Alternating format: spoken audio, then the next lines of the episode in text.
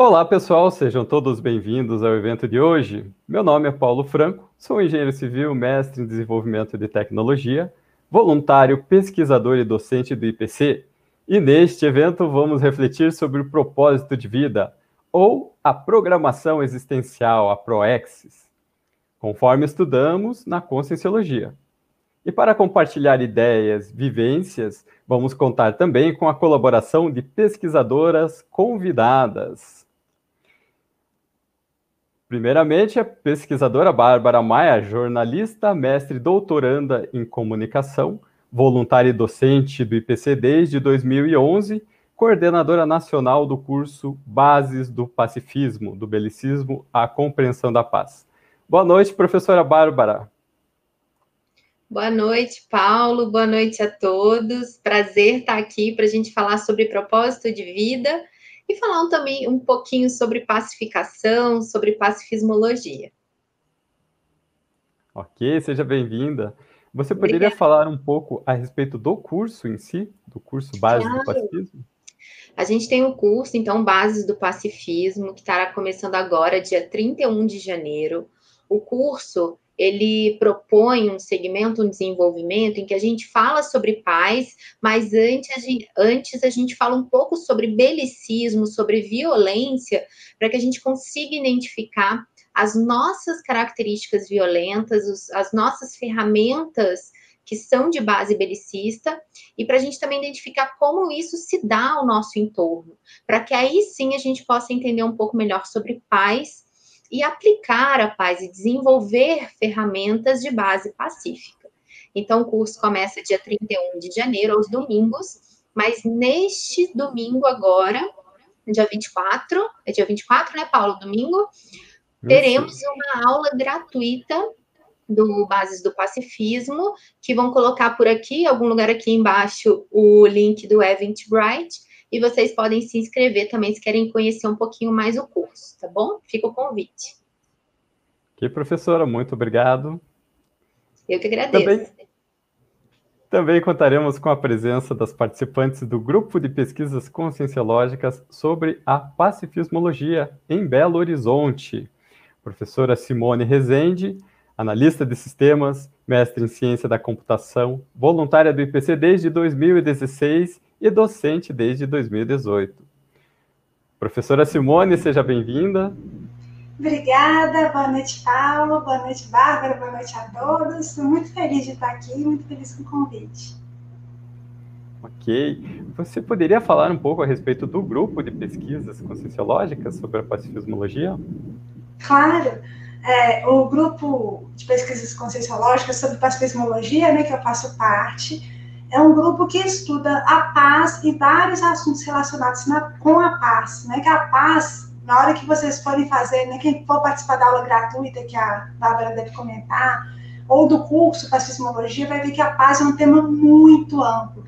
Eu mesma fiz esse curso e na hora que a gente começa a entender sobre a paz, a gente percebe que o nosso conceito de ética e até de cosmoética, né, que é uma ética cósmica que envolve as múltiplas vidas, múltiplas dimensões e tudo isso que a gente vem estudando aqui de forma mais aprofundada, é algo muito maior do que a gente imagina. Então, assim, nesse grupo, atualmente, a gente tem pesquisado sobre universalismo, que é, assim, resumidamente, né? Se nós temos várias vidas, cada vez a gente vem de uma forma, não faz sentido a gente ter nenhum tipo de preconceito, de separatismo, de segregação então, assim, no momento atual, a gente tem pesquisado sobre isso, mas é, realmente é um tema muito amplo e muito bacana para estudar. Muito obrigado pelo esclarecimento, professora Simone. E também vamos contar com a presença da pesquisadora Maria Cecília Rezende, terapeuta nutricional, pós-graduanda em Educação Alimentar e Nutricional, voluntária do IPC Belo Horizonte desde outubro de 2018. Seja bem-vinda, professora. Maria Cecília.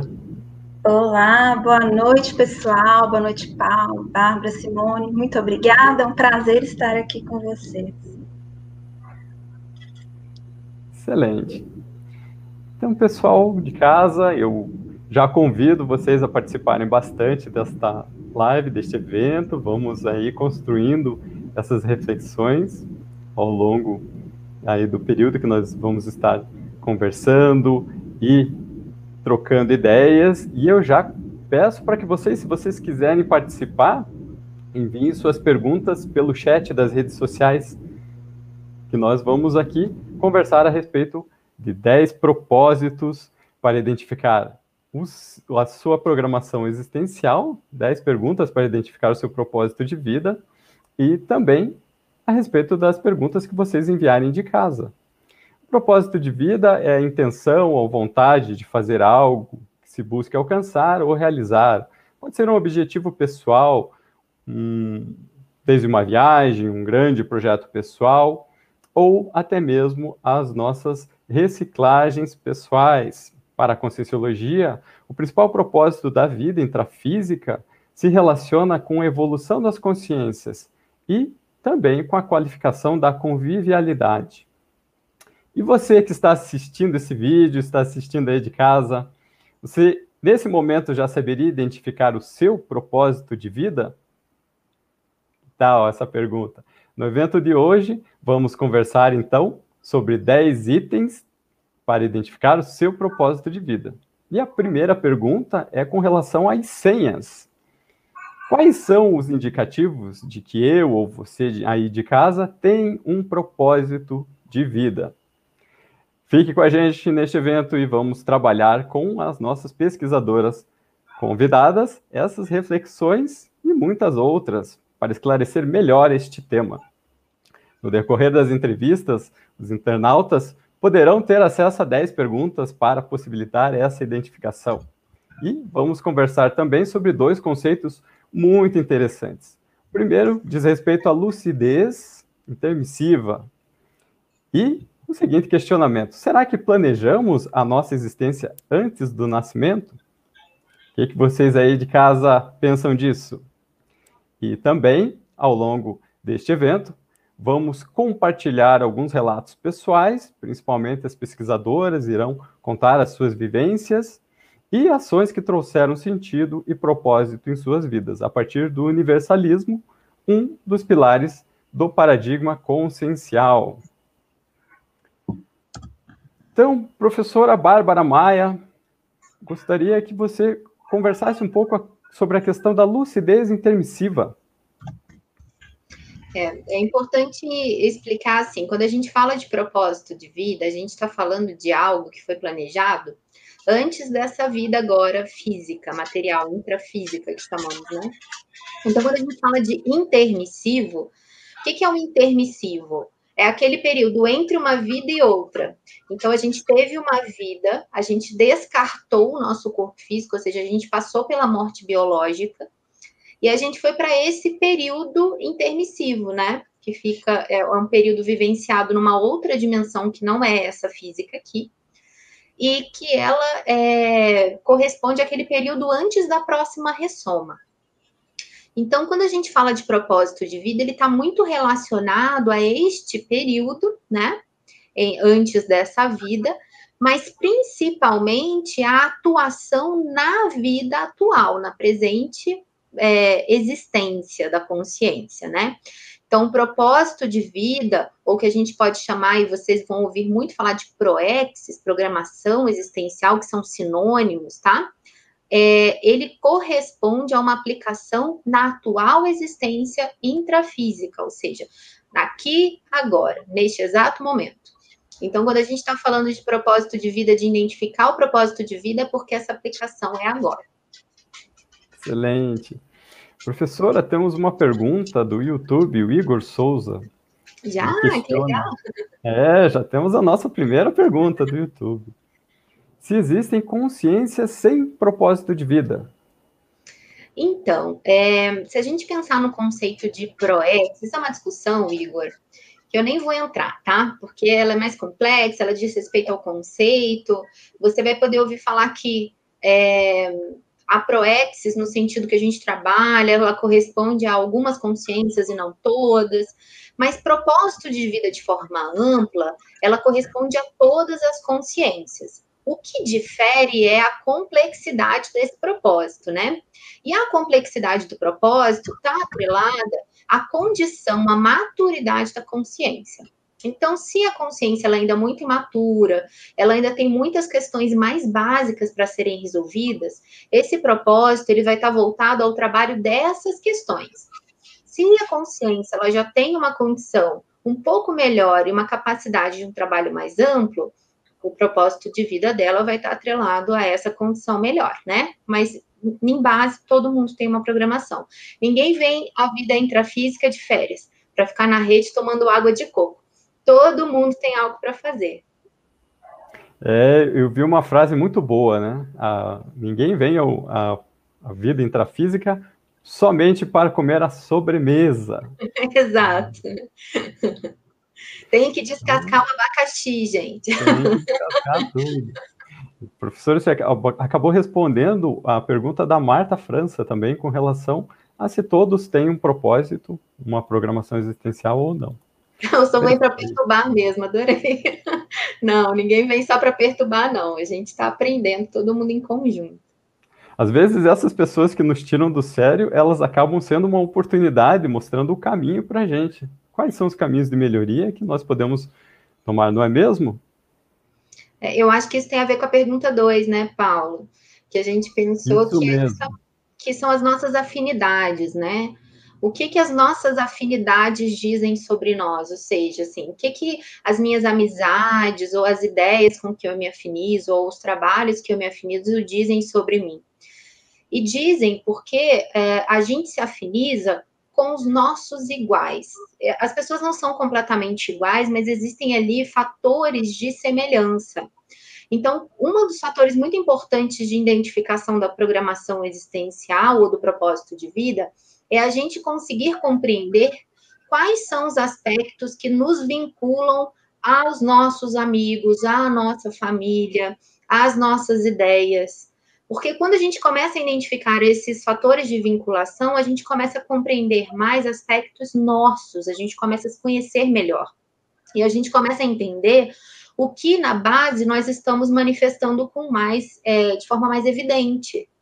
É, nós somos consciências complexas, nós temos várias camadas de manifestação, mas tem períodos na nossa vida é, intrafísica, nessa vida atual, que alguns, algumas características ficam mais evidentes que outras. E é sempre interessante a gente avaliar que características são essas, porque aí a gente consegue dosar melhor o que a gente quer evidenciar na nossa manifestação. Então, se as minhas amizades, as minhas afinidades, elas estão evidenciando algo sobre mim que eu quero trabalhar, é, eu vou buscar novas afinidades dentro dos, do, dos, dos parâmetros de manifestação que eu quero desenvolver. Isso chama inteligência evolutiva. Quando a gente começa a buscar de forma lúcida é, as nossas amizades com base nos talentos e, no, e nos traços que nós queremos desenvolver ou que nós queremos evidenciar. Então, é sempre importante a gente avaliar isso. Excelente. Agora, conversando um pouco com a pesquisadora Cecília. Tudo bem, Cecília? Poderia conversar, falar um pouco mais sobre a sua vivência no grupo de pesquisa de pacifismologia? Claro, com certeza. É, eu, como a Simone colocou, é, ela comentou, né, que ela já ela fez o curso Passismologia, eu também fiz, né, esse curso. É, esse assunto da paz, de pacificação íntima, é, enfim, esse assunto todo que, que envolve paz, universalismo, ele sempre me interessou, né? Então, depois desse curso, é, é esse interesse ele foi só aumentando, né? E com é, quando eu fiquei sabendo né, desse grupo de pesquisa, eu resolvi participar para continuar os meus estudos, né? É, em relação a esse tema, principalmente pela necessidade que, que eu tenho de me tornar uma pessoa cada vez mais é, menos preconceituosa, mais universalista, uma profissional mais inclusiva, é, e o grupo tem me ajudado muito nisso. Tenho, é, é, tem me ajudado a abrir cada vez mais a minha cabeça, tem me ajudado a melhorar minha relação com as pessoas, tem me ajudado a, a inclusive na minha atuação profissional, né, não só na minha é, na minha vida pessoal, mas na minha atuação profissional. Como o Paulo comentou, pessoal, eu sou terapeuta, terapeuta nutricional, então é, estudar sobre a paz, e hoje a gente está estudando né, sobre as, as faces do racismo, é, tem me ajudado demais e tem feito muita diferença. Assim, o meu padrão é de pensamento também tem se tornado cada vez mais é, pacificador, é, como a, a, Simone colocou. A paz é um, é um assunto amplo, é complexo, então, claro, tem muita coisa que a gente tem que trabalhar, tem que melhorar, mas, assim, o grupo tem me ajudado a melhorar muito esse padrão de pensamento. Está é, sendo muito valioso para mim participar de, de, desse grupo. E tem tudo a ver com, com o meu propósito de vida, né? Eu enxergo. Principalmente porque o que eu conheço do, do meu propósito de vida tem muito a ver com o meu trabalho, tem muito a ver com acolhimento às pessoas, tem muito a ver com nadar contra a maré, tem é, nadar contra esses padrões é, de discriminação, é, esses padrões que são impostos hoje para a gente. Então, estar num grupo que me permite abrir a minha cabeça estourar essa bolha, né? É, em que muitas vezes a gente vive, tem me ajudado demais. Assim, e tem muito a ver com, o meu propósito de vida. Ok. E Cecília, com relação ao viés do temperamento, nossa terceira pergunta é com relação aos traços. Quais seriam os traços que o pessoal de casa, para identificar a programação existencial, o propósito de vida, quais seriam os traços de temperamento que fortalecem e quais seriam os que enfra enfraquecem? Quais seriam os talentos para as pessoas identificar? Com, com a sua experiência, como que você poderia compartilhar para a gente essas informações? É, eu acho que essas, todas as perguntas são muito legais, né? Claro, da gente pensar e responder. Eu acho que, que que essa questão dos, dos talentos e dos traços, tanto de temperamento quanto de personalidade é, geral mesmo, é muito importante, essa que, essas que, são muito importantes essas questões. Por quê? Porque o nosso propósito de vida, é, geralmente ele está relacionado ao que a gente faz de melhor, ou seja, aos nossos talentos e também aos nossos traços. Os, tanto os nossos traços que nos fortalecem, quanto aqueles traços que nos enfraquecem, que seriam esses traços? São os traços que muitas vezes a gente considera como negativos. Mas assim, eu não enxergo que são traços negativos, eles são muito importantes também, por quê? Porque eles nos movimentam, né? Eles nos colocam para frente, nos faz ter a necessidade de melhorar. E o nosso propósito de vida, ele também está relacionado à nossa evolução pessoal está muito relacionada à assistência, à ajuda que a gente pode oferecer às pessoas, às pessoas, mas também está muito relacionada ao nosso crescimento pessoal. É, eu vou, eu trouxe um exemplo meu para ilustrar, né, como aconteceu comigo. É, eu percebo que eu tenho uma grande facilidade para entender as pessoas, para me conectar com as pessoas para entender as angústias das pessoas, mesmo quando elas não conseguem se comunicar claramente, 100% claramente, ou até mesmo 100% verbalmente. E essas são características, são talentos meus que eu considero que são chave é, para o que eu já conheço, para o que eu já identifico do meu propósito de vida, principalmente em se tratando do meu trabalho como terapeuta e alguns outros traços meus também, né? Como a minha seriedade, discrição, é, essa, essa vontade de ajudar as pessoas, também é, considero que são traços que me ajudam a me aproximar cada vez mais desse meu propósito. E o que eu fiz e o que eu sugiro para quem está escutando a gente, tem interesse né, de, de, de, conhecer um pouco mais disso, de se descobrir um pouco mais, de se conhecer um pouco mais, é fazer uma lista. Uma lista tanto dos seus traços de temperamento, personalidade no geral, é, dos que fortalecem e também dos que enfraquecem, e uma lista dos seus talentos. E eu sei que, às vezes, a gente falando assim, pode parecer uma coisa simples, mas quando a gente pega para fazer, a gente vê que nem sempre é tão simples assim. E uma coisa, duas coisas que eu fiz e que me ajudaram muito foi, primeiro, é, nos sites da, da Conscienciologia a gente tem algumas listas é, é, de traços, né, que ajudam a gente a expande, né, a nossa criatividade, a gente entra em contato com aquele monte de traço e a gente consegue refletir melhor se a gente possui aquele traço ou não.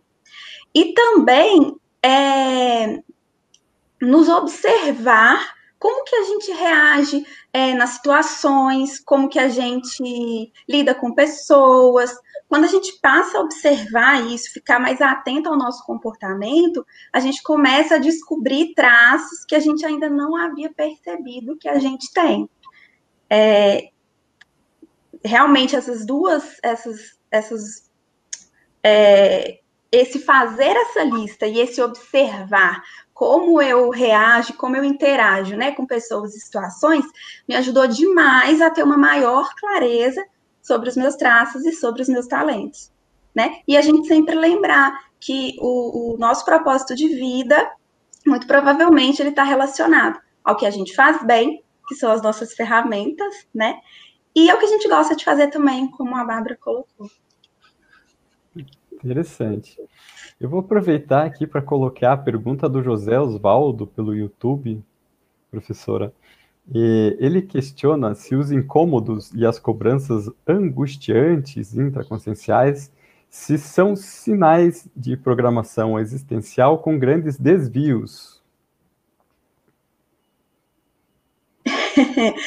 é, bom, então, eu não sei se se eu entendi muito é, bem o que ele quis saber se ele não se sentir respondido, ele coloca aí no chat, né?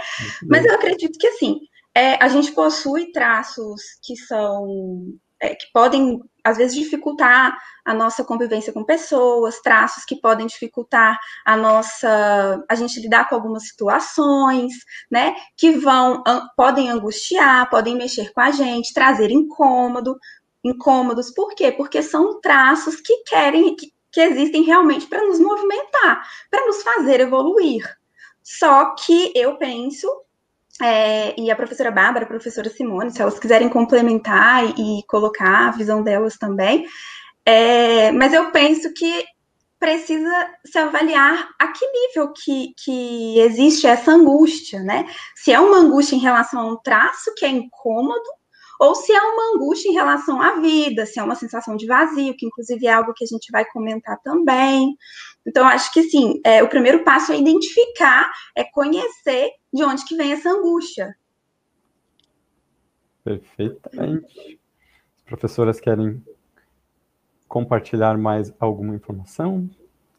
Comentar Eu só indicaria para o é, José Osvaldo, né, que ele estudasse Isso. um pouco sobre melancolia intrafísica que é um pouco do que a gente vai comentar mais para frente, mas que pode te dar alguns indicativos, ou até mesmo servir como, é, como algo para se anular, né? Por exemplo, ó, não é isso que eu sinto, ou é isso que eu sinto.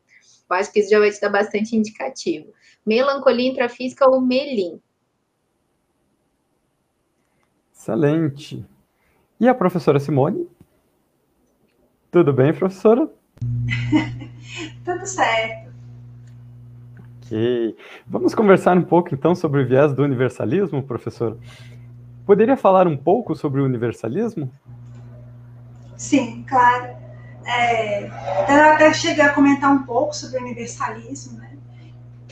Se a gente pensar, né, que nós temos múltiplas vidas, nós a gente vem aqui, uma vez eu venho como índia, outra vez como negra, outra vez eu venho é, morando na Europa, outra vez eu venho morando no Japão, outra vez eu vim como uma cultura né, que a gente nunca ouviu falar, né? outra vez eu vim numa época totalmente diferente, né? eu vim na época dos gregos. Então, a gente começa a perceber que qualquer forma de ver alguém como inferior né, deixa de fazer sentido. Se a gente pensar, por exemplo, eu pego um bebê e pego um adulto que já está no emprego. Quem é inferior a quem? Não tem ninguém inferior, eles estão em fases diferentes da vida. Então, o universalismo ele tem muita relação com a gente conseguir entender que não tem essa questão de superioridade e de inferioridade. Tem pessoas únicas, né, que a gente chama aqui de consciência, né, que aí vai além né, desse, do nosso conceito físico, né? Então, tem consciências únicas, com qualidades únicas, com características únicas, e todas estão em seu momento nesse, no tempo. E todas, em algum momento, elas vão chegar num nível evolutivo altíssimo. Então, se a gente pensar no ser mais evoluído que tem, e fazer analogia desse ser mais evoluído que tem com a gente, aí você pensa, o homem adulto que está trabalhando em bebê. É exatamente a mesma coisa. Não tem um que é inferior e um que é superior. Estão todos evoluindo, só que estão em momentos diferentes do processo. Então, é, eu acho que essa analogia ajuda bem a ter uma ideia né, desse universalismo e dessa. de tudo, né? De todo esse conceito. Excelente. E a, a pergunta 4 é com relação à manifestação pessoal, a forma de convivência com os outros, se a predominância é assistencial ou egóica. Poderia aprofundar um pouco esse conceito para a gente? Sim. É, na hora que a gente pensa, né, nossa manifestação, ou seja, no dia a dia, como que eu sou, como que eu penso, como que eu ajo, como que eu interajo com as outras pessoas que estão à minha volta. A minha manifestação, né, o jeito que eu interajo com as pessoas, que eu existo, é mais egóico, é mais centrado em, só em mim, só no meu bem-estar, ignorando as outras pessoas, sem ter muito interesse pelo outro, pelo que o outro está passando, pelo que ele está sentindo, se precisa de ajuda se não precisa. Ou no meu dia a dia, eu costumo ter esse olhar de cuidado, de interesse pelo outro, de querer entender o que, que a outra pessoa está passando, de querer ajudar quando é possível ajudar, de pensar em formas de me qualificar para conseguir ajudar mais as outras pessoas. Então, você que está aí né, nos assistindo, pode começar a pensar sobre isso. Opa, peraí, no meu dia a dia, como que eu tenho sido? Nossa, mas meu dia a dia é tão corrido, eu passo o dia inteiro trabalhando, chego em casa apago. Mas peraí, enquanto eu estava trabalhando, estava interagindo com as pessoas, eu interagi com as pessoas no meu trabalho, eu interagi com clientes, eu interagi com, às vezes, alguém que me liga, eu fui no supermercado, comprei alguma coisa, como que foi essas minhas interações? Tanto fisicamente quanto pensenicamente, né, é, em pensamentos, as minhas energias, como que estão sendo essas minhas interações no dia a dia? Eu tenho essa, na hora que eu vejo alguém, né, que não está bem, eu tenho vontade de ajudar, mesmo que eu não saiba ajudar, não chegue a ajudar, eu tenho aquele impulso de querer ajudar, ou quando eu vejo alguém, eu falo assim, nossa, deixa eu correr, porque eu não tenho vontade de ajudar, não tenho interesse. Tudo isso, gente, é, esse é um aspecto para a gente avaliar, mas existem vários aspectos da personalidade, então não se sinta inferior ou é, menos, porque você não tem isso neste momento. Nós temos muitas qualidades, então às vezes você ainda não desenvolveu essa parte da assistência, né, de ter esse impulso assistencial, mas você já desenvolveu uma série de outras coisas.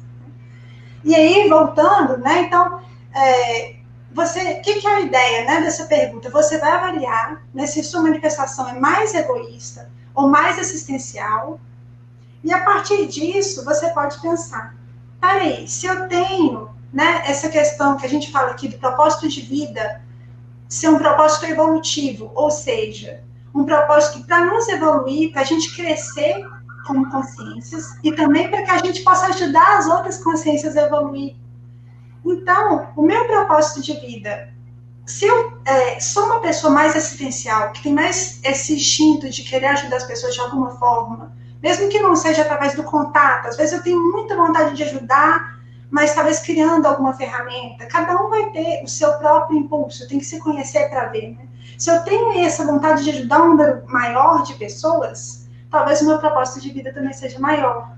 Então, essa pergunta é interessante como indicativo de qual que é a amplitude do meu propósito de vida.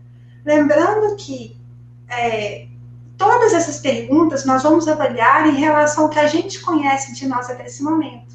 Então, muitas vezes, a pessoa, vamos supor, um adolescente que está nos assistindo, né? Na fase da adolescência, a gente passa por uma fase que a gente chama de porão consciencial, que muitas vezes as nossas imaturidades estão super sobressaindo e a nossa parte mais madura, que inclusive é, um nível de maturidade que a gente alcançou de outras vidas, ele fica mais oculto pelo aquele tanto de maturidade que está aparecendo ali na adolescência. Então, às vezes, a gente não tem ainda uma visão melhor de nós mesmos. Mesmo quem, né, quem já amadureceu, quem já é adulto, muitas vezes ainda não passou por certas experiências, que essas experiências que iam mostrar uma série de qualidades, interesses que a pessoa não descobriu ainda.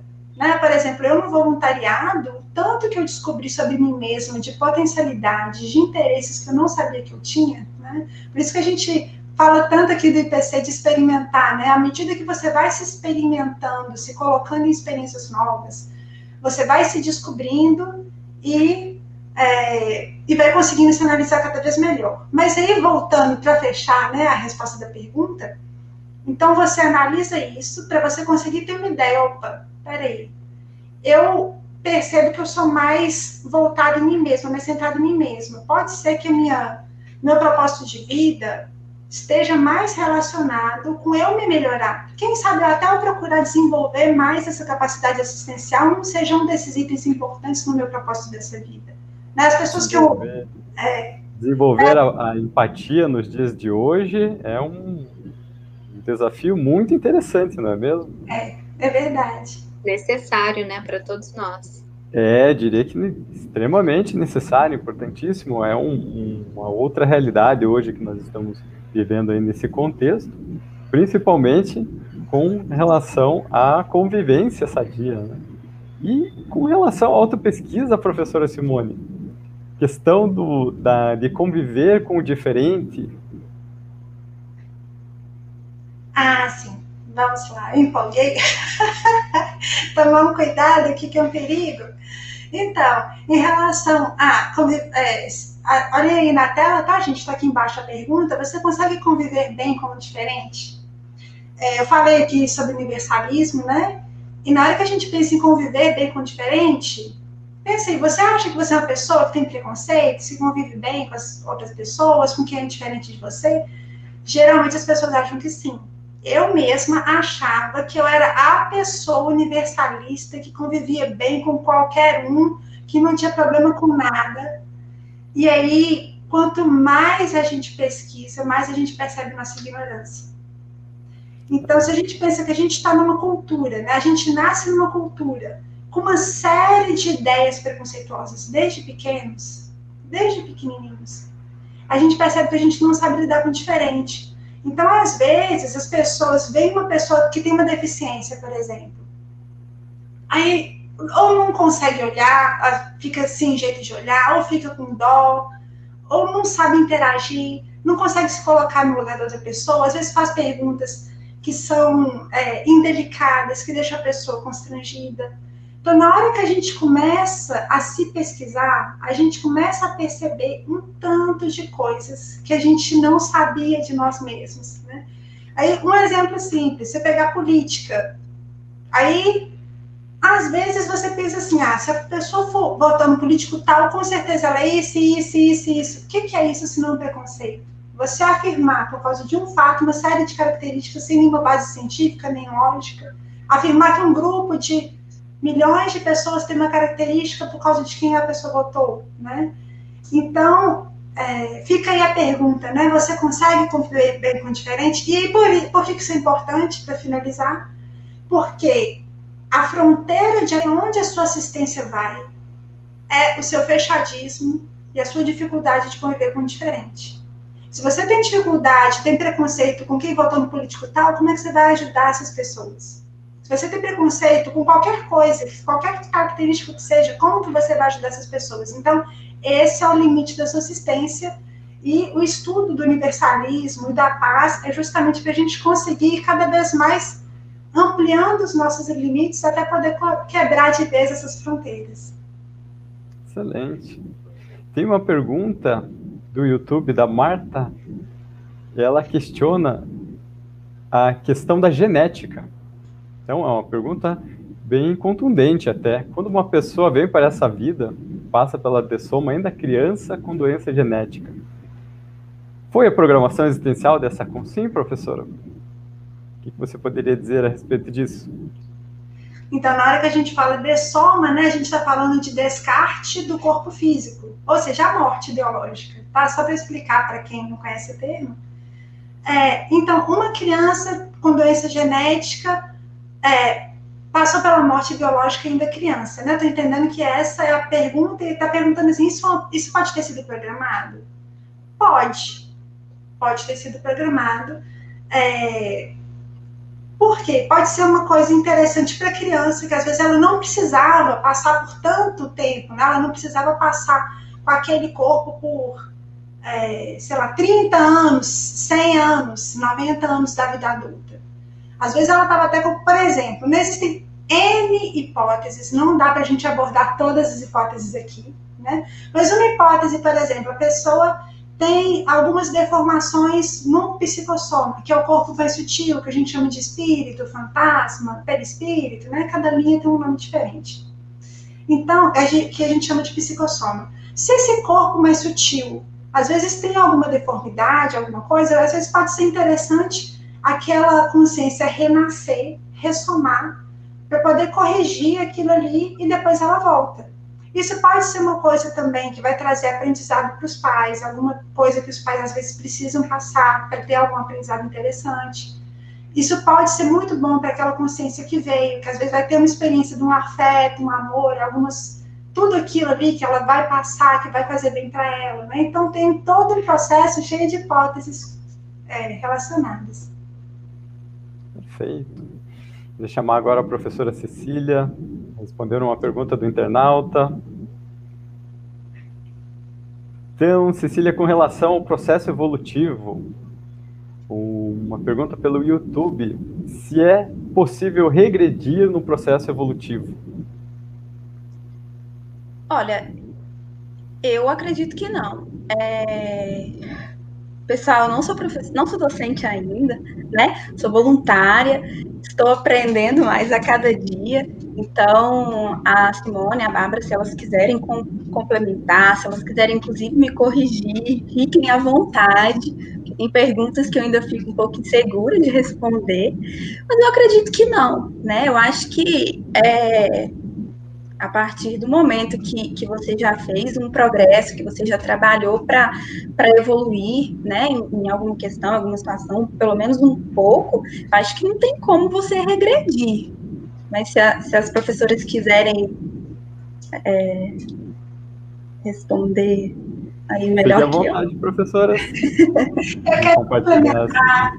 É, eu já pensei muito sobre isso, e aí tem um termo que eu vi alguma pesquisadora da Conscienciologia falando, que eu não vou me lembrar agora, que muitas vezes a gente tem o que a gente chama de parênteses patológico. A gente não regride no processo evolutivo, mas às vezes a gente pode passar por fases na vida que a gente tem a impressão que a gente regrediu. Aí a gente fala assim, poxa vida, eu já tinha conquistado isso, isso e isso, aí parece que eu estou voltando tudo para trás, né? O que está acontecendo comigo? Isso é uma coisa natural para acontecer, não é que a gente está regredindo. É porque, na verdade, o que a gente conquistou está lá, os traços, as habilidades que a gente conquistou está lá, mas ao mesmo tempo, aquelas coisas que a gente é, coloca no nosso porão, elas ficam ocultas, mas tem uma hora que elas aparecem. Então a gente não está regredindo. Na minha visão, a gente está limpando aquilo que estava oculto no nosso porão, que não estava bem resolvido dentro de nós, e que na hora que a vida traz alguns desafios que a gente não estava preparado, aquilo ali aparece. Mas o que a gente conquistou evolutivamente está conquistado e nós vamos levar assim para outras vidas. É, às vezes a gente fica estagnado, fica estagnado um longo período e dá aquela impressão de que a gente está andando meio de ladinho, assim, sem avançar muito, né? Professora Bárbara, quer agregar informações? Vocês falaram tudo, é isso aí. Ok, então, professora Bárbara, voltando para as nossas questões sobre o viés das oportunidades. Não, mais para frente, vamos deixar as, as oportunidades. Vamos conversar a respeito dos indicadores. Quais são os resultados gerados pelo trabalho? Se é aglutinador ou separatista? E como que isso pode é, indicar para a gente um propósito de vida? É importante a gente pontuar que quando a gente fala sobre propósito de vida ou programação existencial, a gente está falando de programações que estão pautadas na evolução pessoal e grupal e no trabalho assistencial, tá? Então, lembrem-se sempre que quando a gente está falando sobre o tema de proexis, a gente está falando sobre coisas positivas, resultados positivos, assistenciais é, e evolutivos. Nesse sentido, quando estamos falando de trabalho e os resultados obtidos, a gente fala aqui de trabalho, pessoal, mas vale ressaltar que a gente está falando de qualquer manifestação nossa, né? É, isso a gente pode avaliar em tudo que a gente faz. Então, a nossa presença, as nossas, a, a nossa convivência, a nossa forma de agir, de falar, de se posicionar, ela aglutina, ou seja, ela, ela traz as pessoas mais próximas ou ela separa? Né? Isso diz muito é, respeito à nossa intenção. A intenção, ela está na base de tudo que a gente faz. E a gente avalia pouco as nossas intenções. Então, quando a gente começa a avaliar mais o que está por trás da minha manifestação, ou seja, o que está na base, é, o porquê que eu faço o que eu faço, o porquê que eu trabalho no que eu trabalho, por que eu falo o que eu falo, por que eu defendo o que eu defendo, a gente começa a identificar é, o que, que eu estou efetivamente trocando com as pessoas e com o ambiente, tá? É, então, quando a gente fala assim, ó, é, o meu trabalho ou a minha manifestação está separando, e, gente, é muito fácil nesse momento a gente falar que a culpa é do outro. Né? A gente tem a tendência a culpar os outros e não a nós mesmos. Mas, assim, se dentro da minha manifestação, do meu trabalho, que seja, está havendo muita separação, está havendo muito resultado negativo, é bom parar, avaliar e verificar o que que, por que que isso está, por que que esse efeito está sendo gerado, né? E o que que você pode trabalhar e reciclar na sua forma de pensar, de sentir, que vai gerar efeito nas suas energias e que vai trazer um resultado mais positivo. E aí, normalmente, quando a gente fala assim, vamos avaliar o que a gente pensa, esse pensar está muito relacionado ao que eu falei sobre as nossas intenções. Então, assim, se eu for bem sincero, bem autêntico, qual que é a minha intenção real dentro daquilo? Se a minha intenção é boa, por que, que o resultado está sendo negativo? Se, se você falar assim, ó, a minha intenção é boa, mas o resultado está sendo negativo, avalia direito avalia mais profundamente, está precisando de uma avaliação um pouco mais profunda, tá? Então, é, é, sempre bom a gente fazer esse tipo de avaliação e esse tipo de reflexão. É, o ideal, mais inteligente, evolutivamente, é que nosso trabalho aglutine, é que a gente traga cada vez mais pessoas para próximo da gente para trabalhar em conjunto. A evolução ela não se dá de forma individual. A gente brinca que não adianta eu querer ir lá para o Himalaia, subir, que, né, ficar no morro lá no Himalaia, é, refletindo, fazendo, é, sei lá, é, qualquer coisa no morro, yoga, o que seja, e eu não vou evoluir. A evolução se dá em convivência, em relação se ela dá em convivência em relação, eu preciso dos outros nessa convivência, e numa convivência sadia, numa convivência que seja positiva para todos os envolvidos. É, então, o ideal é aglutinar. Muito bom, professora. E esclarecendo uma dúvida aqui da internauta, é, às vezes as pessoas confundem a programação existencial, o propósito de vida, com a profissão. E não é exatamente assim, não é, professora? Poderia não, não. explicar para a gente? Sim, o propósito de vida, gente, a Proexis, mais especificamente, ela está relacionada a características muito mais profundas e relações muito mais profundas do que a profissional, tá? A profissional, ela pode ser uma ferramenta, um meio, né, da gente facilitar a, é, a, a a conclusão dessa programação, a concepção dessa programação. Então vamos pensar assim: se o meu objetivo, como a gente disse antes, o objetivo da programação é a evolução e é assistencial, é inteligente eu escolher profissões que me auxiliam no desenvolvimento dessas características, né? Como a professora Cecília trouxe, que a profissão dela ajuda muito ela no desenvolvimento dessas características de acolhimento, de assistência. Isso é inteligente É inteligente porque nos auxilia no nosso desenvolvimento pessoal e grupal. Agora, não quer dizer que se resuma a isso, tá? É, nós é, trabalhamos com algumas ideias que estão relacionadas, primeiro, a nossas características intraconscienciais ou íntimas, aquilo que eu tenho é, na minha manifestação, que está um pouco relacionado ao que a professora Simone falou de traços, de temperamento, né? Então, é, a ProEx também está relacionada ao trabalho e à reciclagem de traços que nos, que, né, nos impedem de crescer, que nos atrapalham nesse processo evolutivo, e na evidenciação dos traços positivos ele também está relacionado às nossas convivências grupais, sejam de família, sejam de amigos, sejam com os colegas de trabalho, todas as convivências das pessoas que nos cercam e das pessoas que a gente ainda vai vir a encontrar nessa atual existência. É, então, por isso que a gente fala muito na questão da convivência sadia. A convivência sadia, homeostática, positiva, está muito relacionada a essa programação existencial também. E, por fim, a, pro, a programação de vida também está muito relacionada a trabalhos mais amplos de assistência. Isso, quando a consciência ela tem uma condição de maturidade, de possibilidades de ampliar essa assistência para uma forma para grupos maiores, para grupos que saem do crepúsculo né, familiar, que seja mais amplo, se ela tem essa capacidade, então é inteligente que ela amplie também. E aí essa ampliação ela pode vir de várias formas. A produção de um livro, por exemplo, um livro, é, a escrita de um livro é, é uma forma muito inteligente de assistência, porque o livro permanece, né? É, você materializa uma ideia e ela permanece, e ela vai permanecer muito mais tempo do que o corpo físico. Ela, ela vai seguir aí por, por muitos séculos. E ela pode, e ela também não tem limites geográficos, ela pode chegar a vários lugares.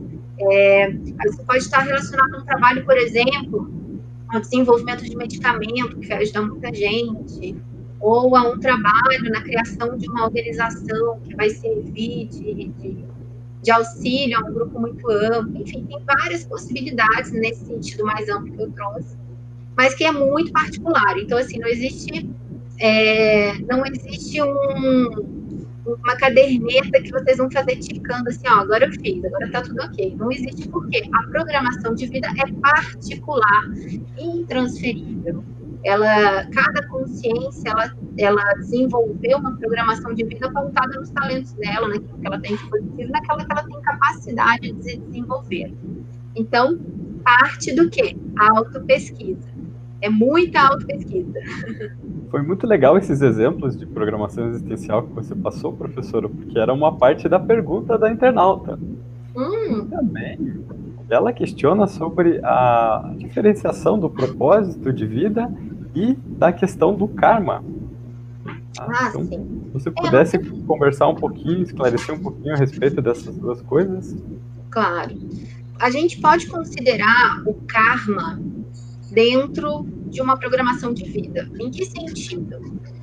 É, pode existir dentro de uma programação de vida um planejamento para resolução de interprisões grupocármicas. O que é interprisão grupocármica?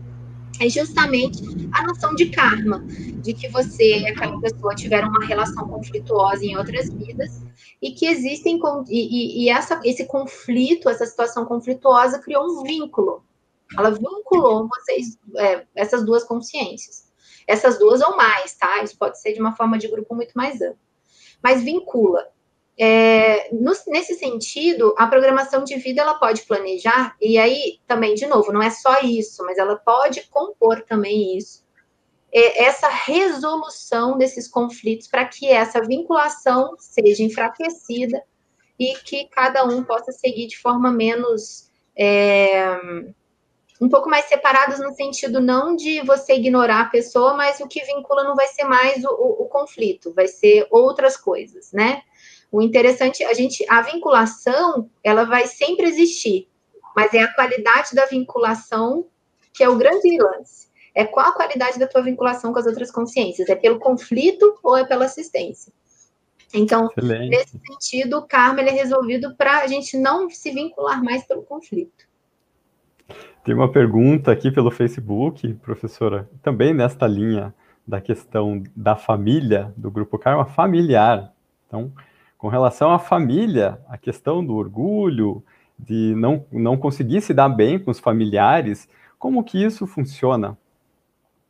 Olha, isso é você e a torcida do Flamengo, do Corinthians, como dizem, é, porque é, quando a gente pensa em, em interprisão grupo kármica, ou karma, como vocês disseram, é, ela é mais intensificada no núcleo familiar. Isso por quê? Vamos pensar assim, ó, se a gente fosse pensar numa programação de vida, se a gente fosse planejar uma vida, e a gente fosse pensar assim, olha, como é, eu, vou, eu vou trazer aqui as pessoas que eu mais preciso resolver conflitos. É inteligente trazer no âmbito familiar ou no seio familiar, por quê? Porque as relações familiares, elas têm vinculações sociais e afetivas que auxiliam na resolução de conflitos. O que isso quer dizer? Uma mãe e um filho, existe uma vinculação afetiva em primeiro lugar e social em segundo lugar, que fazem com que aquelas duas pessoas precisam conviver. Vai ter um monte de conflito, vai ter um monte de briga, porque existe um background, existe um passado entre essas duas consciências que é conflituoso, porém elas vão ter que conviver. E essa quase obrigatoriedade, porque não é bem uma obrigatoriedade, mas essa quase obrigatoriedade da convivência, é, pelas relações, pelos papéis que elas cumprem ali, favorecem a resolução, muitas vezes, desses conflitos. Então, pai, mãe, irmão, aquelas pessoas mais próximas, muitas vezes são as pessoas que a gente mais tem problema, justamente para que a gente tenha mais oportunidade de resolver aquilo. Então, sim, família é conflitosa, mas não é conflitosa à toa. Quando a gente começa a ter um olhar é, mais é, amplo nesse sentido, pensando muito mais na programação de vida, nas relações, a gente começa a olhar para o nosso pai, para nossa mãe, para os nossos irmãos com outros olhos, né? Então, assim, o que, que eu realmente preciso resolver com essas pessoas? O que, que eu poderia resolver hoje, agora? É, para que na próxima a gente tenha uma relação pautada, vinculada muito mais é, na assistência ou numa relação saudável do que no conflito. Interessante essa oportunidade que nós temos de resolver ali os, as nossas pendências, fazer as nossas retratações com os nossos colegas evolutivos, principalmente aí com a proximidade da família, núcleo familiar, também no trabalho, né? Sim, todas, todas as nossas relações. E agora eu queria conversar um pouco com a pesquisadora Simone. Tudo bem, Simone? Vamos conversar a respeito do viés das capacidades. Como seria a identificação dos aportes e as retribuições dos aportes recebidos, do seu ponto de vista? Sim, então vamos lá. Aportes, o que, que são aportes? Aportes é tudo aquilo que você recebeu, que você não fez algum esforço para você ter aquilo e que foi positivo para você, que contribuiu para sua evolução. Então, por exemplo, você nasceu às vezes numa família é, estruturada, que teve condição de te dar apoio emocional, afeto, se você teve acesso à educação formal, se você teve oportunidades é, que te ajudaram, que fizeram diferença na sua vida, essas oportunidades são aporte. A, a estrutura familiar, uma família que te deu afeto, é um aporte. Você teve a oportunidade de uma viagem que, te, que fez toda a diferença para quem você é hoje, no sentido evolutivo, isso também é um aporte. Se você teve, às vezes você não teve uma estrutura familiar boa, mas você teve uma pessoa que foi como um anjo, né? Como assim, como um amparador, foi uma pessoa que te deu todo o suporte, que te ajudou nesse processo evolutivo. Essa pessoa foi o seu aporte. E qual que é a lógica, né? A gente, nessa pergunta a gente fala sobre aporte, retribuir, retribuir os aportes. Isso é com base de uma, em uma técnica que está no Manual da Programação Existencial, Manual da ProExis, que ele está disponível gratuitamente no link da Editares, que o pessoal deve colocar aí para vocês. Já passou aí na tela mais cedo, daqui a pouco eles colocam. E nesse manual da ProEx fala essa técnica. E o que, que consiste essa técnica? Pensa o seguinte: se você, antes de nascer, planejou uma vida, né? Com características cis, né? Tendo acesso a uma família de tal forma, tendo acesso a oportunidades que iam te levar até a educação formal, tendo acesso, ou então, por exemplo, é, uma pessoa, uma oportunidade que chegou para você, que você fala assim, nossa, como que essa oportunidade chegou para mim? Pode ser que tudo isso seja fruto ou desse planejamento antes de nascer, ou até de esforço dos amparadores, de consciências não físicas, né, que estão ali te ajudando e te auxiliando, para que você pudesse ter acesso àquilo, para que você pudesse evoluir. Então, seria como se fosse um investimento que está sendo feito em você, que são esses aportes, digamos assim. E qual que é a ideia? Bem, se essas coisas foram consideradas importantes para que eu tivesse aqui, para que eu pudesse executar o meu propósito de vida, então faz sentido eu pensar assim, opa, peraí, eu tive acesso a essa oportunidade, vamos supor, de educação formal, né? Eu tive acesso a uma educação formal, no meu caso, por exemplo, que eu fiz, cheguei a fazer mestrado. Como que eu posso retribuir, né, é ter conseguido essa oportunidade? Bem, eu fiz mestrado em ciência da computação. Eu posso retribuir de uma forma mais direta, então, quem sabe usar esse meu conhecimento para criar uma tecnologia que possa ajudar as pessoas, ou ensinar isso para outras pessoas, ou é, a qualquer outra ideia que eu pense que a partir dessas oportunidades eu estou mais qualificada para ajudar as pessoas e retribuir a partir do que eu já recebi. Então, a lógica dos aportes é: você faz uma lista, escreve mesmo, tudo, todos os aportes que você teve, e aí do lado você faz uma outra lista com tudo que você já retribuiu para as outras pessoas, para a sociedade, para as consciências não físicas, e aí você pensa: opa, o que, que eu não retribuí ainda? E isso pode servir como inspiração para você ter ideias do que, que você pode fazer como propósito de vida. Simone, você sabe que o internauta pelo Facebook, é, ele perguntou exatamente se exatamente isso. Como saber se querer ajudar os outros também não é a gente querer se conhecer melhor, não é mesmo? Interessante a pergunta. É, como saber se querer ajudar os outros também não é querer se conhecer melhor? Isso mesmo. É, o processo assistencial, ele acaba ter, trazendo como consequência que a gente se conheça melhor, né? Que é aquela coisa que eu falei da gente se experimentar. Quanto mais experiências a gente tem, quanto mais a gente ajuda as outras pessoas, quanto mais a gente se coloca ali na linha de frente da assistência, mais a gente se conhece. Isso é uma, uma consequência mesmo, uma consequência natural. Mas aí a dica que eu dou é você examinar a sua intenção. Porque às vezes, gente, a gente acha que a gente tem uma intenção só, mas a gente tem intenções múltiplas, a gente tem uma caixinha de intenções. Então, às vezes, na hora que eu vou ajudar, eu tenho a intenção de realmente ajudar aquela pessoa, às vezes eu estou realmente preocupada, mas eu também tenho a intenção de sentir bem comigo mesma, porque quando eu ajudo, eu sei que eu vou sentir bem comigo mesma. Também tenho a intenção de me conhecer, porque eu sei que quando eu vou ajudar, que isso é uma oportunidade para mim que eu vou me conhecer. Então, o que eu recomendo é que você primeiro, tenha consciência que nós temos uma caixinha de intenções, que não é uma intenção só, e aí sim investigue e pergunte, peraí, além dessas outras intenções de me conhecer, de sentir bem, eu tenho vontade que aquela pessoa fique bem, eu, eu tenho realmente essa vontade genuína, se outra pessoa pegasse e ajudasse, eu ia sentir feliz dela ter tido essa mudança?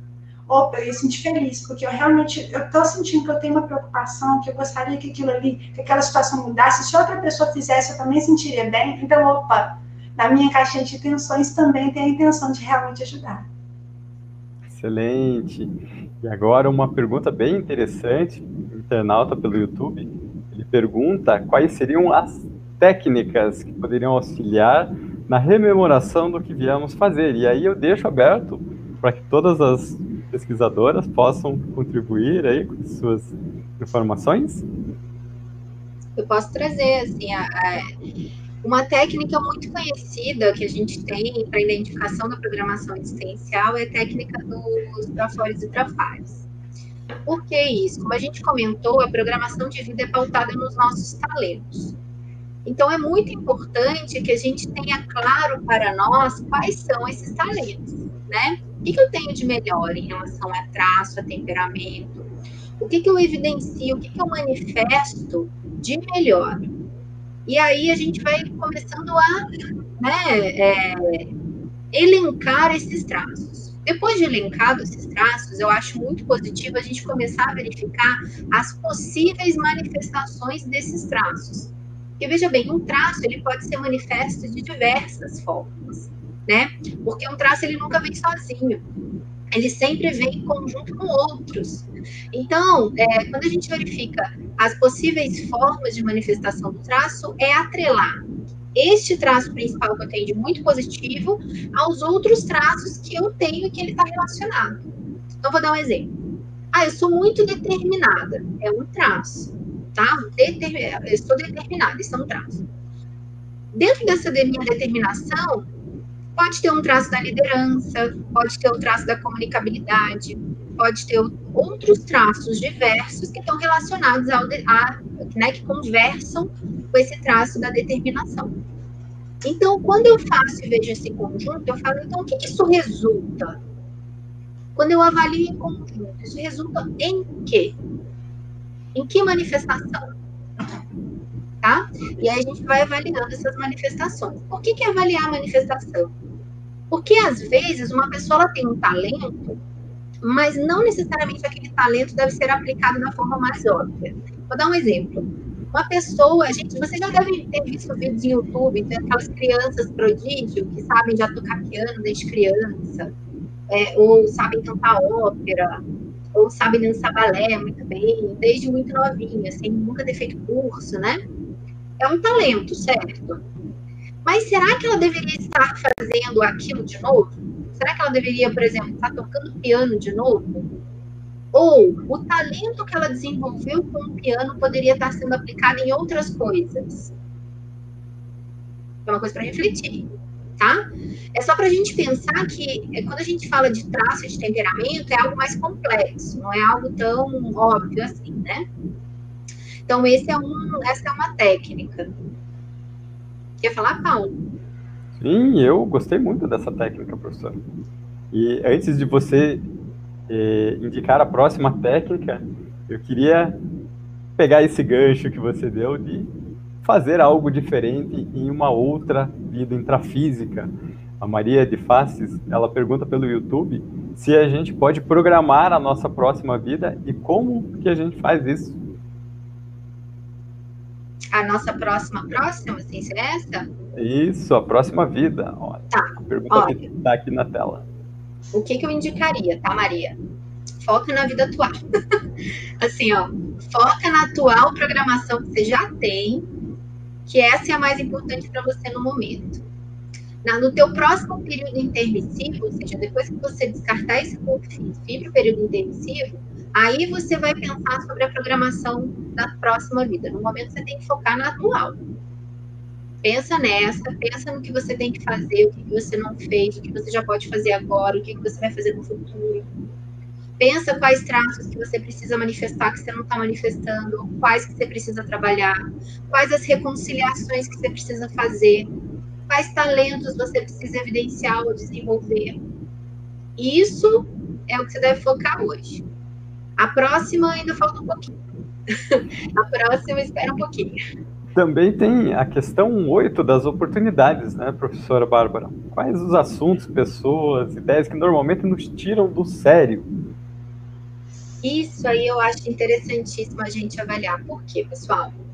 Quando a gente fala de é, programação de vida, a gente está falando, como eu já disse, eu vou, eu vou me repetir um pouquinho, tá, pessoal? Mas só para fixar a ideia é, ela é algo assistencial, é algo positivo.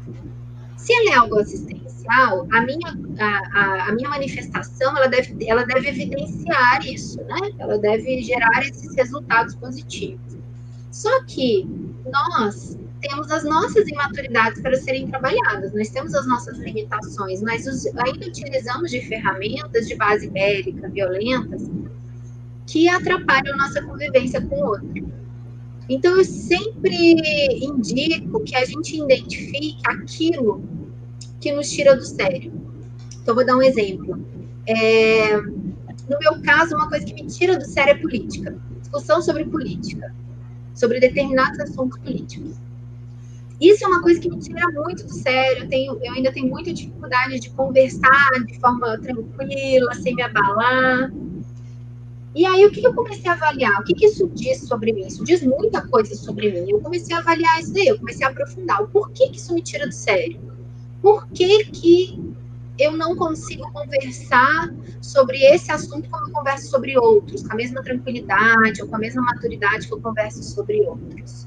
Porque esse em específico atiça a minha agressividade ou o meu lado violento? Por que, que nesse aspecto eu preciso me posicionar de forma mais enfática, sem ouvir o outro?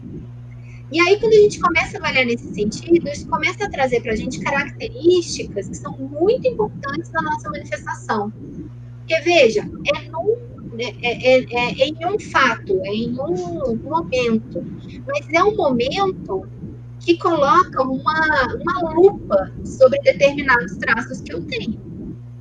Ele evidencia alguns traços, que são traços que eu preciso trabalhar. Então, quando a gente começa a, a, a, identificar isso, a gente começa a criar também estratégias para conseguir lidar melhor com aquele fato. E aí, nessas estratégias que a gente vai criando, a gente vai conseguindo reciclar traços que a gente precisa reciclar, a gente vai conseguindo criar novas ferramentas de convivência que a gente precisa criar. Então, é, é uma técnica interessante aí que eu indico para todo mundo, porque normalmente a gente quer ignorar o que tira a gente do sério, né? E aí a proposta é justamente outra: identifique, coloque uma lupa sobre isso, avalie de forma profunda o que te tira do sério. As pessoas, assuntos, ideias, que, que, o que quer que seja. Que isso vai te trazer é, informações relevantes sobre quem você é e sobre como você convive com o outro.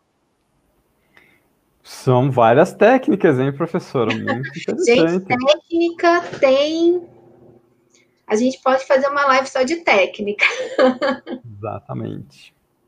E também a questão aqui do José pelo YouTube, e aí eu vou deixar aberto para todas as pesquisadoras, com relação à, à tarefa do esclarecimento e à tarefa da consolação.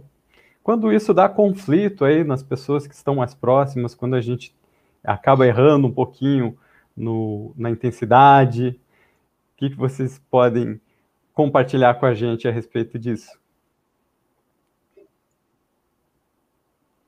Vou deixar para as outras professoras que eu já falei muito. Ok. ok.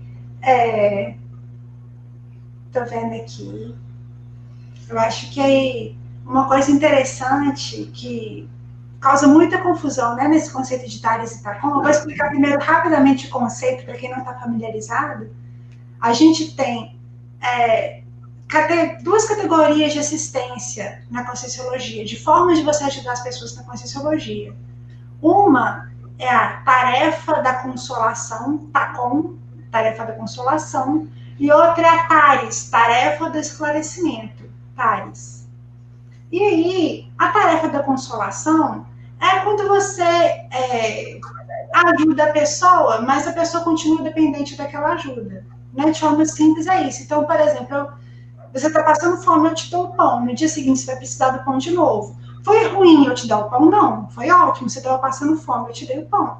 Mas ela não é uma tarefa profunda, ela não causa uma modificação, não ajuda a pessoa a ficar independente ela é uma tarefa que a pessoa continua dependente daquilo ali, né? Por isso é consolação, é só um consolo temporário. Já a tarefa do esclarecimento é uma tarefa onde você vai fazer uma, uma contribuição de forma mais profunda para aquela pessoa, né? O termo esclarecimento vem até da ideia de você é, conseguir esclarecer, conseguir trazer uma ideia que ajude ela de forma profunda, quem sabe seja uma ajuda tão profunda, mas tão profunda, que aquela sua ajuda ela vai levar como uma mudança para outras vidas. Né? Por isso que é interessante, tão interessante a gente pensar na tarefa do esclarecimento, né? Você fazer uma ajuda para uma pessoa que persista, né, por vidas, aquilo, aquela contribuição é uma coisa, é o máximo. Mas a gente precisa entender que nós, na hora que a gente vai fazer a tarefa do esclarecimento, nós não somos detentores da verdade. Né? Quem disse que a minha opinião é mais certa que a opinião do outro? Eu quero esclarecer, quero, mas será que o que eu acho que é o mais certo é realmente mais certo? E mesmo que seja mais certo para mim, será que o mais certo para mim é mais certo para o outro? Será que o mais certo para mim vai fazer bem para o outro, no momento do outro, com a história de vida do outro, que é diferente da minha? Pode ser que não. E às vezes, pode ser até o que a gente chama de estupro evolutivo. Então, o outro está em outro momento evolutivo. Eu estou querendo levar uma coisa que, para aquele momento da pessoa, aquilo ali vai fazer mal para ela, ao invés de ajudar.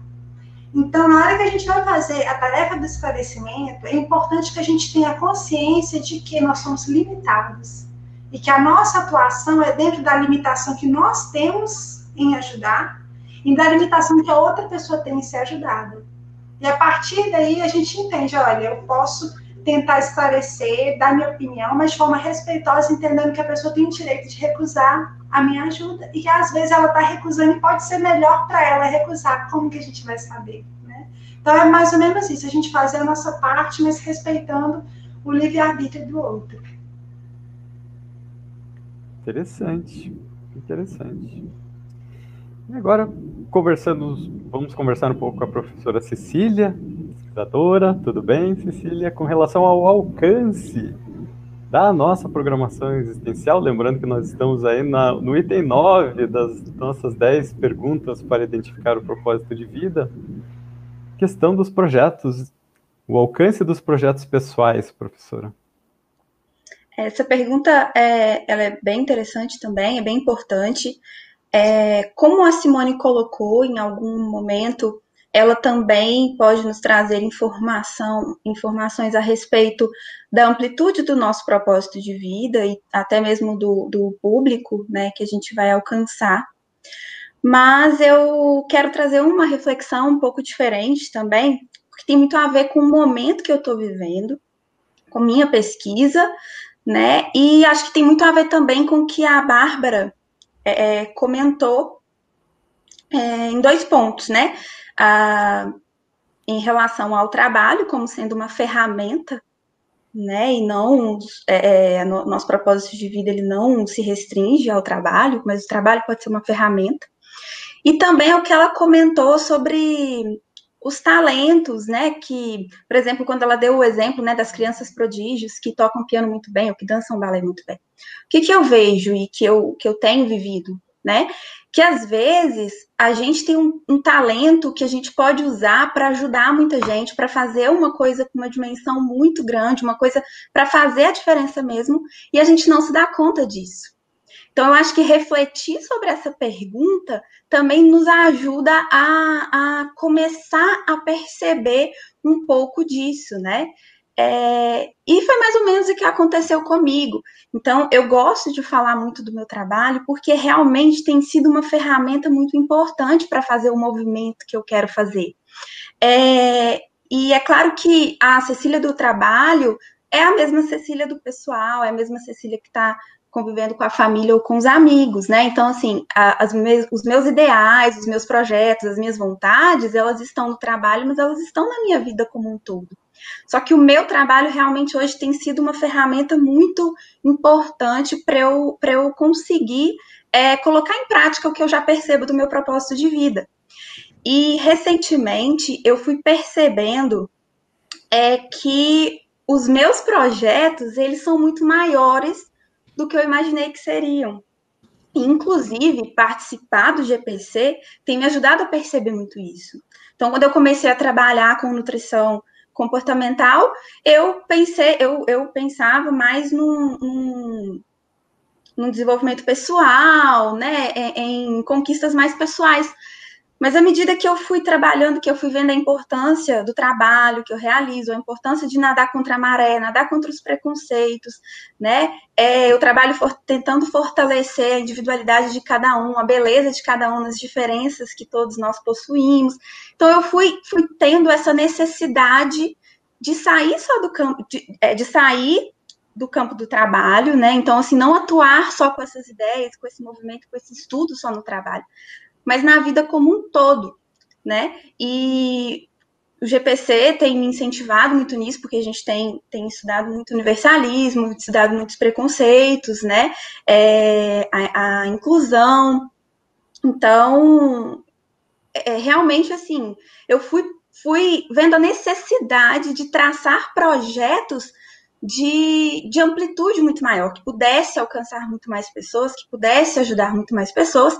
E hoje eu tenho até planos de trazer, até para a conscienciologia, né, que, que é, teoricamente não tem a ver com o meu trabalho, tem a ver, lógico, porque é o que eu faço, né? Uma Cecília só, mas assim, são duas áreas da vida diferentes, mas que eu tenho essa necessidade, né? De, de, de trazer também para outras áreas da minha vida. Então, eu sugiro que realmente quem tiver, né, é, interesse, quem se identificar, né, achar que, que vale a pena, que realmente está aí trabalhando para descobrir mais sobre os seus propósitos, que reflita sobre isso, né?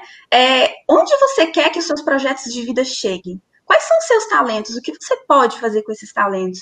Será que eles precisam ficar só no alcance individual?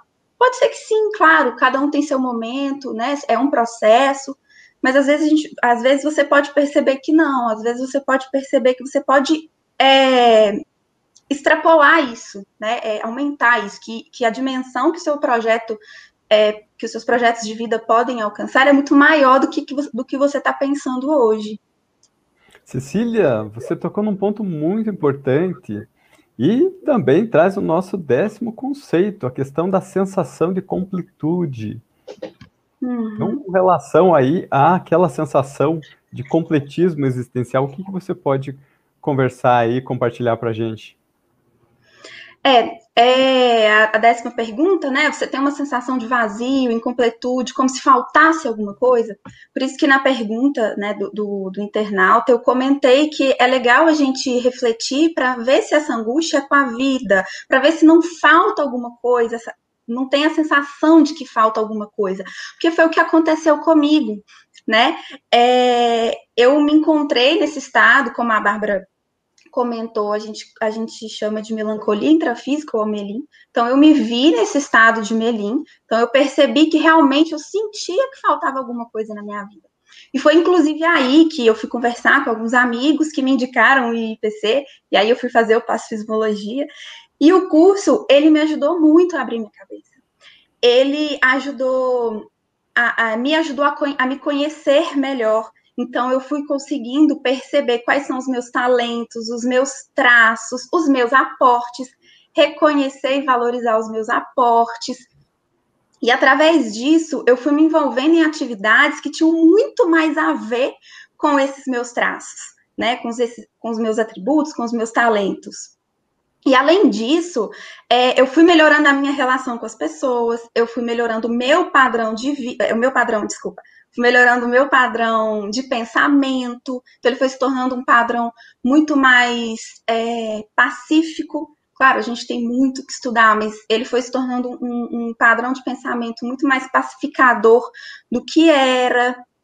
É, então, através do, do, do, autoconhecimento, eu fui melhorando as, as minhas relações pessoais, as, as, relações com as outras pessoas, fui é, melhorando a minha relação comigo mesma, e aí eu fui buscando atividades que tinham mais a ver comigo e atividades que eu sentia que tinham mais a ver com o que eu vim fazer aqui, realmente atividades mais relacionadas ao meu propósito de vida. E não só atividades, mas grupos de pessoas. Eu mudei a forma como eu me relaciono com a minha família, eu mudei de profissão, né? Fiz amigos novos que, que se alinhavam mais ao meu minha forma de pensar. E aí, com isso, com esse movimento de autoconhecimento e de melhor utilização dos meus atributos, é, essa sensação de melancolia, essa sensação de vazio, ela foi se dissipando. E aí ela, ela hoje ela não existe mais. Então, essa sensação de vazio, que essa sensação de incompletude, ela diz muito do nosso propósito de vida. E o que, que ela conta para gente? Ela conta que provavelmente a gente tem um propósito de vida, mas a gente não está no caminho dele. Ou então, é, a gente não está, é, é, a gente tem atributos, a gente tem aportes, a gente tem é, traços de personalidade, a gente tem talentos que a gente não está conseguindo utilizar, ou que a gente não está utilizando é, para o desenvolvimento desse maior propósito de vida. Ok, excelente. Muito obrigado pelas por compartilhar todas essas informações, professora. E eh, nós estamos encaminhando para o encerramento do evento de hoje. E eu deixo aqui o espaço aberto, iniciando então pela professora Cecília, que já estava com a palavra. E assim, professora, para a pessoa de casa, qual é o seu recado, aquela essência, aquilo que a, a pessoa para levar da live? É, é, eu acho que assim, é o que eu falei muitas vezes aqui, as outras, a, Simone a, a Bárbara também, né? É autoconhecimento. Se pesquisa, se conhece, anota, reflita, se perceba, porque quando a gente começa a fazer esse movimento, a gente começa a perceber muita coisa de nós muita coisa que às vezes a gente não se dava conta, muita coisa que às vezes a gente não se não valorizava. E isso tudo, esse, todo esse conhecimento que a gente pode, é, é, que a gente vai juntando a respeito de nós, nos ajuda não só a compreender melhor o nosso propósito de vida, mas também a entrar no rumo dele, né? A fazer movimentos que vão nos colocar realmente para é, produzir, realmente nos colocar no rumo do nosso propósito de vida. Então, é, para mim, a autopesquisa é a chave do negócio. e queria aproveitar para agradecer a participação de todos. Foi um prazer poder compartilhar um pouquinho da minha autopesquisa com você. Professora Simone, tudo bem? tudo ótimo. Deixar a mensagem final, né? Isso. É, Bem, é, eu acho que o que a Cecília falou, né, da autopesquisa é essencial, né, assim, para tudo, né, na, na vida, nas vidas, né, nas múltiplas vidas, a autopesquisa é essencial. E entrando nessa parte da autopesquisa, o que eu deixo de mensagem, né, para vocês refletirem, é qual, quais são as fronteiras da sua assistência atualmente? Quais são os preconceitos, os fechadismos, as dificuldades que, você, que vocês têm de lidar com o diferente, que atualmente vão bloquear até onde você consegue ajudar? Então, eu acho que essa pergunta é interessante porque grande parte de nós, a gente não, assim, em geral, a gente não pensa sobre isso, então a gente não identifica quais são a, essas, esses fechadismos e essas fronteiras. Identificar é o primeiro passo para depois poder mudar e poder recomeçar a desconstruir todos esses preconceitos que foram sendo construídos, né? Há anos, há séculos, há vidas, né? Então, eu acho que essa reflexão é muito importante. Excelente. Professora Bárbara Maia, por gentileza, depois das suas considerações, poderia explicar mais um pouquinho a respeito do curso? Claro. É, bom, fazer uma consideração bem rápida, eu acho que, assim, uma coisa que eu indicaria seria mantenham o senso crítico de vocês, questionem-se, é, principalmente nas certezas absolutas, quando vocês estão muito certos, absolutamente certos sobre alguma coisa, questione-se, use seu discernimento, analise sempre a sua intencionalidade, é, seja um observador, tente trazer a cientificidade para a vida de vocês, para o dia a dia. E quando eu falo cientificidade é isso, esse olhar de observador, de daquele que analisa, daquele que pesquisa a si mesmo, tá? Isso é fundamental. Então, essa é minha dica. E sobre o Bases, então, é, a gente falou um pouquinho aqui sobre o curso, né? É, o curso Bases do Pacifismo, portanto, fala sobre pacificação, é, principalmente a pacificação íntima, e, gente, eu quero destacar: pacificação não é passividade, tá? Quando a gente fala de pacificação, a gente não está falando de você ser uma pessoa passiva, mas sim uma pessoa que se posiciona de forma assistencial, pacificadora. E no curso a gente tem 18 aulas, né? É, no curso a gente fala desde questões é, sobre o belicismo, sobre a violência, como eu disse antes, para que a gente entenda como a gente manifesta essa violência, esse, esse belicismo e como ele se manifesta no nosso entorno. E depois a gente entra em assuntos relativos à paz. E aí a gente fala, tem aula sobre indignação cosmoética, sobre técnicas pacificadoras, sobre vários assuntos riquíssimos que nos trazem muitas ferramentas de autopesquisa e de autoconhecimento. Então, é um curso muito rico é, muito bacana. É, e vai começar dia 31 agora de janeiro, aos domingos. Então, são duas aulas por domingo, de 9 e meia. É, eu acho que é de 9 e meia meio-dia, tá? Eu acho que tá aí 11 horas, mas está errado, de 9 e meia meio-dia e meia, eu acho, se não me engano. É, mas a aula gratuita, que vai ser este domingo, dia 24, agora, então vai ser este domingo agora, vai ser uma aula, tá? Começando às nove e meia, é, é gratuita, como o nome diz, então vocês podem se inscrever, serão todos bem-vindos e que a gente vai explicar um pouco mais como o curso funciona, tá? Então, fica o convite.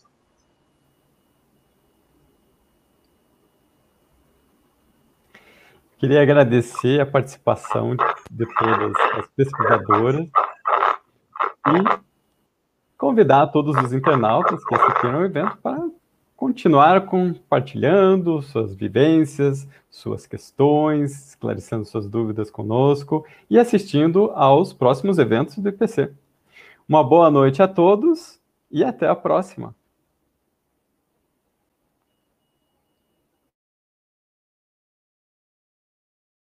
A mobilização básica das energias consiste em três movimentos energéticos.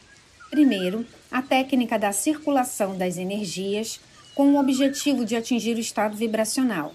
Segundo, a técnica da exteriorização das energias. E terceiro, a técnica da absorção das energias. Antes de começar, é importante que o experimentador ou experimentadora posicione seu corpo físico de modo a ficar relaxado, porém com a coluna ereta. O ideal é manter-se lúcido e com senso crítico. A postura íntima deve ser tranquila e autoconfiante e com a atenção direcionada exclusivamente ao seu veículo energético. O experimentador iniciante poderá não perceber as energias, porém, com um trabalho constante e imprimindo a vontade, irá pouco a pouco perceber a melhora no desempenho energético. Para iniciar, o experimentador deve concentrar as energias no alto da cabeça. Em seguida, direcionar as energias para as pontas dos pés. Estabelecendo um movimento contínuo de circulação das energias da cabeça aos pés e dos pés à cabeça. Pouco a pouco e de acordo com o seu ritmo, o experimentador acelera o movimento das energias pelo corpo até atingir a ativação simultânea de todo o energossoma. Este é o movimento que nós chamamos de estado vibracional. É muito importante valorizar as percepções energéticas e fazer os registros mentais durante o experimento. Após alguns instantes, interrompa o estado vibracional e passe sua atenção para a próxima técnica, que é a técnica da exteriorização das energias. Através da vontade, o experimentador lança suas energias para o ambiente, além do corpo físico, expandindo seu campo energético em todas as direções.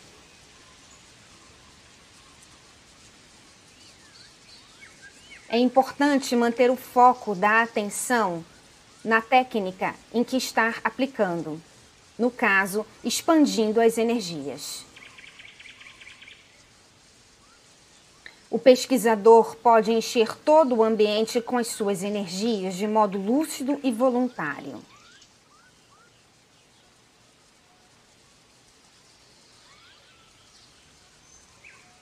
Transcorrido alguns segundos, o experimentador cessa a exteriorização e passa para a terceira e última etapa da mobilização básica das energias.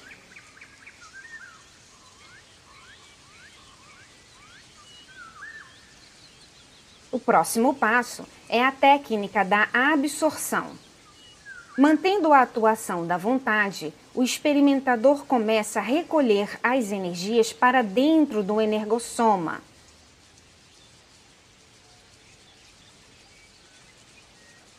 É importante manter uma atenção sintonizada com as energias da natureza e os ambientes harmonizados.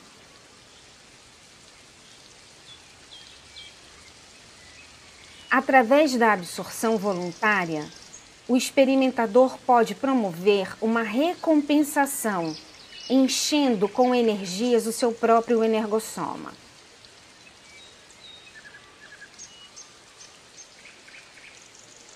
Transcorrendo um determinado tempo, gradualmente, o experimentador pode diminuir a absorção das energias e ir finalizando a técnica. respirando profundamente, umedecendo os lábios, fazendo pequenos movimentos com as mãos e pouco a pouco voltando a sua atenção para o ambiente físico. E como um bom cientista de si mesmo, fazer registro das suas percepções para ter parâmetros de avaliar o seu desempenho energético.